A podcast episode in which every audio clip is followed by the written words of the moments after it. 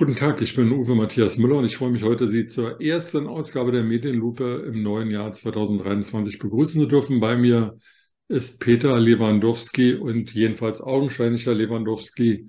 Sind Sie gut ins neue Jahr gekommen? Trügt mein Eindruck oder habe ich mal wieder recht?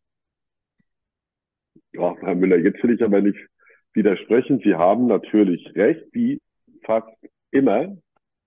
Und ich bin gut ins neue Jahr gekommen, auch wenn alles ein bisschen tatsächlich beklemmend ist, muss ich sagen. Man kann sich ja von dem allen und die nachfolgenden Diskussionen, die es gibt nach den Silvesternächten, nicht irgendwie unbeschwert zur Ruhe abends legen.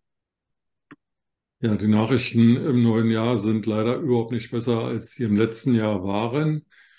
Was bedrückt Sie denn oder beklemmt Sie denn am meisten? Ähm, naja, wir haben ja augenscheinlich in den Silvesternächten ein großes Problem, auch ein gesellschaftliches Problem, das es in anderen Ländern auch gibt, wie zum Beispiel in Frankreich, in Brüssel. Wir hatten vor Jahren andauernde Straßenkrawalle in äh, Nordengland. Und mich bedrückt schon ein bisschen die Diskussion darüber, weil wir ein grundsätzliches Problem haben, das es in irgendeiner Form zu lösen gibt. Und ich befürchte, dass die Aufregung jetzt wieder sehr, sehr groß ist und dann gehen wir sehr schnell wieder zur Tagesordnung über, weil auch dieses Problem hat sich seit Jahren tatsächlich ähm, angekündigt. Ich, wie Sie wissen, lebe ja in Hamburg. Dort sind Silvesternächte schon immer sehr hart gewesen, allerdings auch von einer anderen Seite her. Ähm, aber da gab es schon sehr, sehr viele Krawalle und Polizisten mussten auch ihr Leben fürchten. Und das ist in der gesellschaftlichen Auseinandersetzung nicht gut. Das ist der eine Punkt, der mich bedrückt. Der zweite ist eine zu befürchtende, vielleicht doch noch weitere Eskalation ähm, im Ukraine-Krieg. Und der dritte ist eigentlich, wie Republikaner mit ihrem Gut umgehen und es nicht schaffen, sich an, sie haben sich an funktionierende Regeln natürlich gehalten, aber dass irgendwelche Machtinteressen wieder viel größer sind als einfach mal dem Land zu dienen und versuchen auch konstruktiv weiter voranzugehen und dass dieser Haufen so untereinander zerstritten ist, das ist schon mehr als bedrückend, muss ich sagen, auch von der Wortwahl her. Dass McCarthy jetzt als Besetzer im Kapitol tituliert wird, das ist schon von der Wortwahl her sehr schlimm. Also die drei Punkte beschäftigen mich. Deswegen, wenn man mal von dem Privaten absieht, ist der Start des Jahres alles andere als glücklicher und man denkt so, ja, es wird sich noch steigern gegenüber 2022. Ich setze noch eins drauf. Ich habe heute Morgen gelesen, dass die USA Nordkorea gedroht haben, falls sie eine Atombombe einsetzen würden, würden sie Nordkorea mit Atombomben auslöschen. Was irgendwie jetzt ja auch eine apokalyptische Vorstellung ist, unabhängig mal von den vielen, vielen Toten, die sowas auslösen würde, ist ja gar nicht abzusehen, welche Folgen das international haben würde, wenn Kim Jong-un da durchdreht. Und ich habe gestern eine Statistik gelesen, die sie möglicherweise auch erreicht hat, äh, RTL NTV Trendbarometer.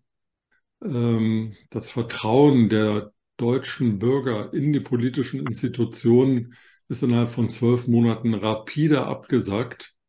Also mehr als die Hälfte aller Bürger hat weder in Bürgermeister noch in Landesregierung, weder in den Bundestag, den Bundespräsidenten, die Bundesregierung noch den Bundeskanzler mehr Vertrauen. Mehr als die Hälfte haben kein Vertrauen. Und äh, bei Bundesregierung, Bundeskanzler und Bundestag ist der Abrutsch im Großen und Ganzen um die 20 Prozentpunkte innerhalb von einem Jahr. Das spricht für eine ja, massive mentale Bedrohung der Demokratie und das macht mich schon sehr nachdenklich. Ja, zumal auch noch 11 Prozent nur noch im Osten Vertrauen in die klassischen Parteien haben, ähm, was auch schwer nachvollziehbar ist. Aber sagen wir es mal so, Herr Steinmeier, der hat noch gute Werte. Und ähm, was ich im Grunde nicht nachvollziehen kann, ist tatsächlich, ich habe heute Morgen noch mal was gelesen ähm, über den rheinischen Kapitalismus, also wie sich immer Gewerkschaften und Arbeitnehmer ähm, einigen in Tarifkommissionen und so weiter und so fort. Das war, glaube ich, ein Artikel in der FAZ. Und äh, wie dieses Land mit diesem Prinzip bisher sehr gut durchgekommen ist, auch in der Corona-Tat, während es in anderen Ländern anders war. Nun machen Politiker viele Fehler. Wir müssen gar nicht über Frau Lamprecht und Konsorten jetzt reden, aber dass wir immer weniger zu schätzen wissen, wo und wie wir eigentlich leben, das ist schon mehr als erschreckend. Ne? Und dazu tragt natürlich die Diskussion über Silvesterkrawalle und wie sie geführt wird, wenig bei, weil es wird die Gesellschaft weiter polarisieren. Ne? Das sieht man auch in den Schlagzeilen der Bildzeitung auf einmal schwurbeln auch die Politiker. Schwurbeln war ja ein Begriff, der festgesetzt ist für eine bestimmte Szene. Es wird auch so alles umgedreht. Und natürlich ist da erstmal eine Hilflosigkeit, die wir genauso nach der Silvesternacht in Köln damals hatten. Und ähm, wir müssen uns halt soziale Milieus auch genauer angucken. Und wir müssen halt vieles auch auf den Prüfstand stellen, klar. Naja, also äh, unser Format heißt ja Medienlupe. Und ich weise darauf hin, dass es ein Interview in der ARD gab äh, und der Mensch, der da aus Berlin berichtete, weigerte sich in diesem Interview zu benennen, wer denn diese Silvesterkrawatte da angefittelt hat. Er sprach von gruppendynamischen Prozessen, obwohl auf jedem Bild, auf jedem Video zu sehen war, dass es eben nicht nur blonde, blauäugige Deutsche waren, die da irgendwie Krawalle machten.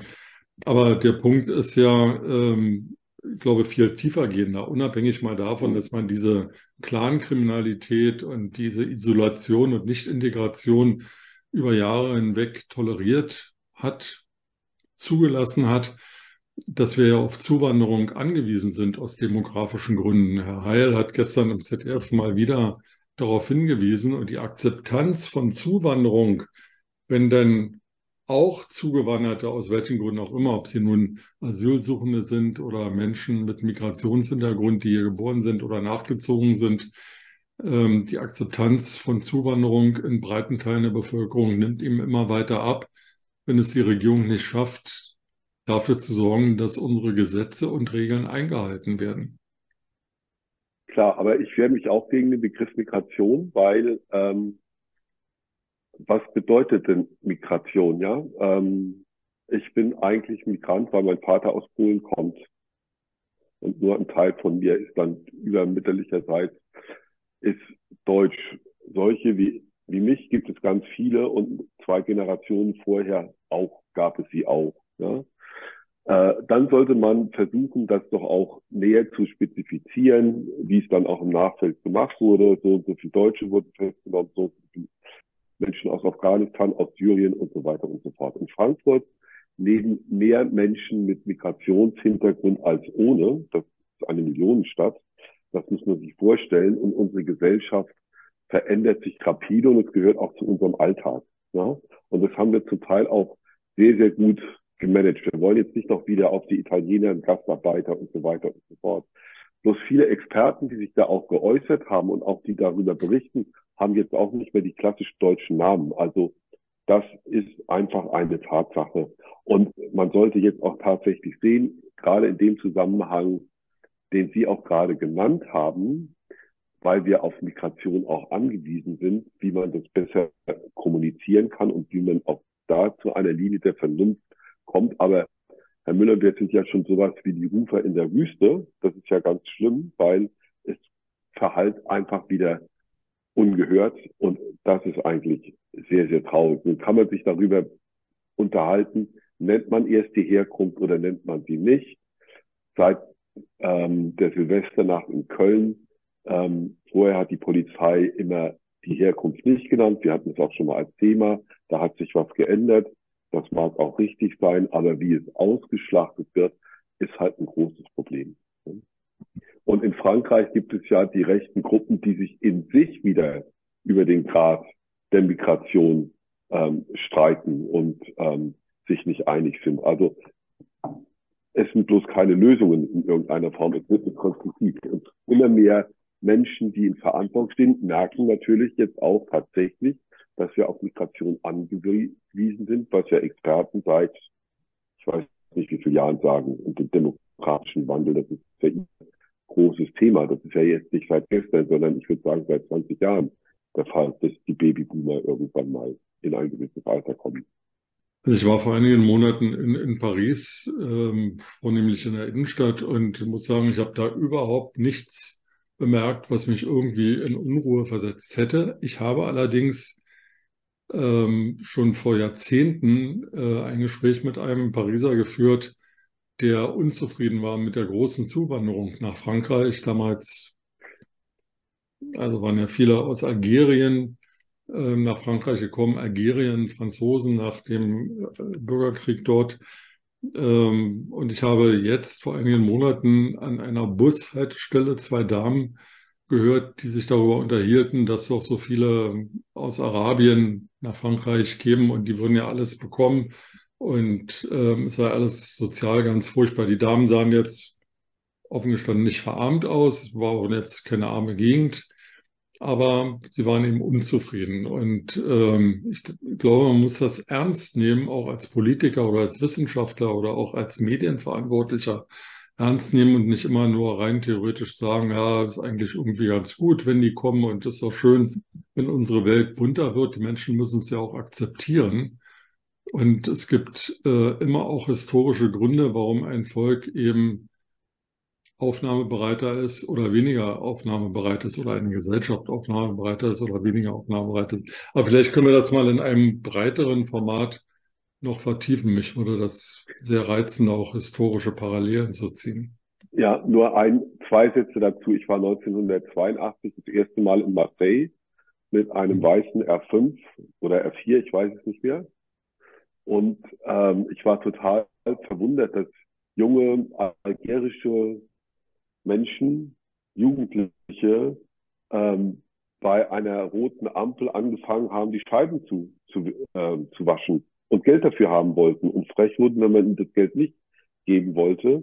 Und Frankreich hat eine Tradition, äh, neben dem Kolonialismus des nach dem Krieg massiv aus Afrika Menschen eingewandert sind, um die Wirtschaft wieder nach vorne zu bringen. Also das, was wir später mit italienischen Gastarbeitern türkischen, die zum großen Teil auch integriert sind.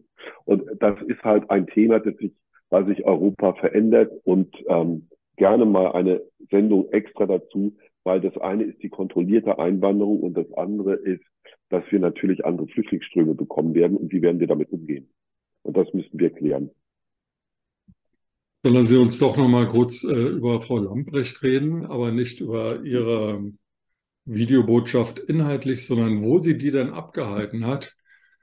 Äh, sie wissen ja, dass ich aus der schönsten Stadt der Welt stamme, also nicht aus Hamburg, sondern aus Berlin. Und ich meine ziemlich genau zu wissen, wo Frau Lambrecht gestanden hat. Und da gibt es eigentlich nur eine Location, wo sie Silvester begangen haben kann, es sei denn, sie ist extra dahin gefahren, wo sie die Aufnahme gemacht hat, ist dann wieder weggefahren. Ich habe gestern mit einem Journalisten darüber gesprochen und gesagt, willst du da nicht mal recherchieren und mal gucken, wo die Sozialdemokratin Christine Lamprecht Silvester feiert? Und da sagt er, danke für den Tipp, aber das interessiert offen gestanden niemanden. Die SPD ist eben keine Arbeiterpartei mehr und die kann da in irgendeinem Club feiern, so extravagant er auch sein möge. Ähm, ich verstehe das offen gestanden gar nicht, dass niemand sich fragt, wo diese Frau da steht und was die da macht, wie die auf die Idee kommt, sich da hinzustellen und da so ein Video aufzunehmen. Was ist deren Motiv? Eitelkeit? Sagen Sie, eher, sagen Sie mir doch eher, wo die Location ist, die Sie vermuten. Ich meine, das ist äh, das Soho-Haus, ähm, ein Hotel und privater Club. Kenne ich, ja, kenne ich. Da war mir klar, dass Sie das kennen. Ja, ja. Naja, ich hätte jetzt meine eigene private Interpretation, weil es ja auch ähm, so, die ist ja nicht entspannt nachmittags aufgenommen worden, sondern scheinbar kurz vor zwölf. Und ähm, vielleicht hat man ja auch den guten Vorsatz, dann im neuen Jahr kein Alkohol mehr zu trinken und hat im alten Jahr noch Alkohol getrunken. Das weiß ich alles nicht. Aber es kam mir doch alles sehr unstrukturiert vor. Vielleicht war es auch eine Wette gewesen, die da in irgendeiner Form passiert ist. Man muss bloß eines sagen, ja. Ähm, Frau Lambrecht wollte niemals Bundesverteidigungsministerin werden. Und aus Proportsgründen ist sie es halt geworden, weil auch Olaf Scholz den Stellenwert zu dem Zeitpunkt der Kabinettsbildung der Bundeswehr nicht so richtig ernst genommen hat. Und jetzt stehen sie vor großen Herausforderungen. Und Frau Lambrecht wollte eigentlich Innenministerin werden, was Frau Faeser geworden ist. Und hatte wohl auch immer gehofft, sie kann sie noch mal beerben. Das kann sie jetzt alles nicht mehr. Und ich schätze mal, dass wir eine Kabinettsumbildung haben werden, sobald sich Frau Faeser entschieden hat, ob sie nach Hessen geht oder nicht. Und sie wird nach Hessen gehen, egal welche Zukunft dort auf sie wartet. Und dann wird es auch einen neuen Verteidigungsminister oder eine neue Ministerin dann geben. Und das wäre tatsächlich überfällig. Und das gehört auch zur politischen Hygiene einer Frau Lambrecht zu sagen, wenn sie keinen Bock darauf hat. Ich habe noch mal geguckt, sie war ja bei Olaf Stolz Staatssekretärin, sie war Justizministerin, sie hat das Familienministerium mit übernommen, sie war parlamentarische oder stellvertretende parlamentarische Geschäftsführerin der SWD, wird sich da sicherlich ihre Meriten aufgeholt haben, auch als Staatssekretärin. Aber dann einen Job zu übernehmen, den ich eigentlich auch nicht will und wo man dann auch sagt, am Anfang, naja, ich kenne die Ränge der Offiziere nicht so und dies dann auch nochmal später nach einem Jahr wiederholt, das ist schon ein Armutszeugnis. Und dann hätte man auch sagen müssen, nee, ich mache den Job nicht, dann sucht ihr halt jemand anders. Das interessiert mich einfach nicht. Diese Größe verlange ich auch von Politikern und dann nicht gesagt, nicht in eine Parteidisziplin zu kommen oder Kabinettsdisziplin. Und wenn ich das nicht der Stelle, dann muss ich es auch mit Nachdruck verfolgen. Und ähm, also wir müssen gar nicht darüber reden, was da, was diese Frau sich geleistet hat, das tut überhaupt nicht. Also ich glaube, dass sie für ein paar Wochen tatsächlich eine Jobgarantie hat, weil die CDU-CSU, Herr Merz, hat ihre Ablösung gefordert und das dürfte die Sturheit von Herrn Scholz, die berüchtigte Sturheit von Herrn Scholz ja noch fördern, sie erst recht im Amt zu halten. Auch die FDP hat sie gelobt, was ich ja also irgendwie gar nicht nachvollziehen kann. Und ähm, jetzt, wenn also die FDP Frau Lambrecht lobt und die CDU ihre Ablösung fordert, dann kann Herr Scholz sie ja gar nicht entlassen. Ja, was mich dabei auch noch stört, ist, dass das nicht offiziell kommentiert wird, weil es ja ein privater Auftritt war. Ja? Und da würde ich nicht mehr zwischen Privat und ähm, Beruf in irgendeiner Form unterscheiden wollen, weil Frau Lambrecht ist einfach eine öffentliche Figur. Schluss aus Feierabend. So. Und das geht überhaupt nicht. Warum die FDP da so ist, weil ich glaube, es noch andere Koalitionsstreitigkeiten gibt und wo sie auch Angst haben, dass vielleicht auch einer ihrer Minister über die Klingel springen könnte. Herr Wissing ist ein ganz guter Kandidat in diesem ganzen Spielchen. Als Verkehrsminister macht er ja auch keine glückliche Rolle. Mal gucken, was passiert. Aber äh, Scholz handelt nicht nur aus Sturheit, sondern Scholz, bin ich mir sicher, würde ich auch einen Euro wetten, berät, berät, äh, nee, bereitet eine größere Kabinettsumbildung vor und das ist gekoppelt an den Wahlkampf in Hessen oder die Entscheidung von Frau Faeser. Gut, da ich ja, wie man sieht, der Ärmere von uns beiden bin, kann ich da mit einem Euro nicht gegenhalten, aber ähm, ich würde auch gar nicht gegenhalten wollen. Vielleicht habe ich auch Unrecht. Ich lasse mich gerne eines Schlechteren belehren. Danke Ihnen. Ich komme ja aus Berlin wegen der Ärmeren. Genau. Ich bin sexy, ja. aber arm. das wollte ich auch nochmal sagen, ja. Ähm, als Sternreporter war ich, ich weiß gar nicht mehr, wie dieses Viertel heißt, SO 24, 64 in Kreuzberg. SO 36. SO 36. Anfang der 90er Jahre, das war eine Parallelwelt. Ja? Wenn man auch durch Kreuzberg dann zehn Jahre später gefahren, ich habe ja auch mal in Berlin gearbeitet, hat sich diese Parallelwelt erweitert. Aber es gab dann auch regierende Bürgermeister, die nur erzählt haben, Berlin ist frei, äh, arm, aber sexy. Ja? Und das als Kitt zu nehmen, um eine Stadt zu gestalten, das kann nicht sein. Das ist eigentlich schon ein Hohn, um ehrlich zu sein. Ja? Also äh, zu Marseille kann ich Ihnen sagen, dass es eigentlich die einzige größere Stadt in Frankreich ist, in der ich noch nie gewesen bin, weil mein Vater, als er noch lebte, hat mir verboten, dahin zu fahren. Und ich habe mich dran gehalten bisher. Ähm, in SO36 bin ich nie alleine gewesen. Nie. Also weder früher noch jetzt. Und ähm, als eine meiner Töchter mal in Berlin war und mir sagte, Papa, ich äh, habe da so ein Airbnb in Neukölln, bin ich fast in Ohnmacht gefallen. und habe jede Stunde mit ihr telefoniert, ob sie denn noch unbeschadet ist. Also es gibt schon Ecken in Berlin, da sollte man sich überlegen, ob Dahlem oder Kurfürstendamm nicht schöner ist. Aber ja, es ist halt eine große Stadt, das ist eigentlich auch okay, aber es gibt eben auch viele No-Go-Areas schon seit vielen Jahren. Und in dem Zusammenhang, ich weiß nicht, auf welchem Streaming-Dienst das gelaufen ist. Ich glaube, bei Netflix, ohne hier Werbung machen zu wollen, kann ich Ihnen empfehlen, vier Blogs anzuschauen. Mhm. Das sind so vier, fünf Teile spielt äh, oder ist die Geschichte eines Clans in Berlin und eines klaren Chefs, der sich dann ehrlich machen will, aber irgendwie den Abschwung nicht schafft. Sehr gut gemacht, manchmal ein bisschen schwer zu verstehen, weil das nicht gut audiomäßig verarbeitet ist. Aber die Handlung ist super und symptomatisch. Super. Ja, Herr Lewandowski, dann sage ich mal, war es das für heute und ich fürchte und hoffe und bin sicher, wir sehen uns bald wieder. Alles klar, Herr Müller. Vielen Dank. Schönen Tag. Tschüss. Bis dann. Tschüss.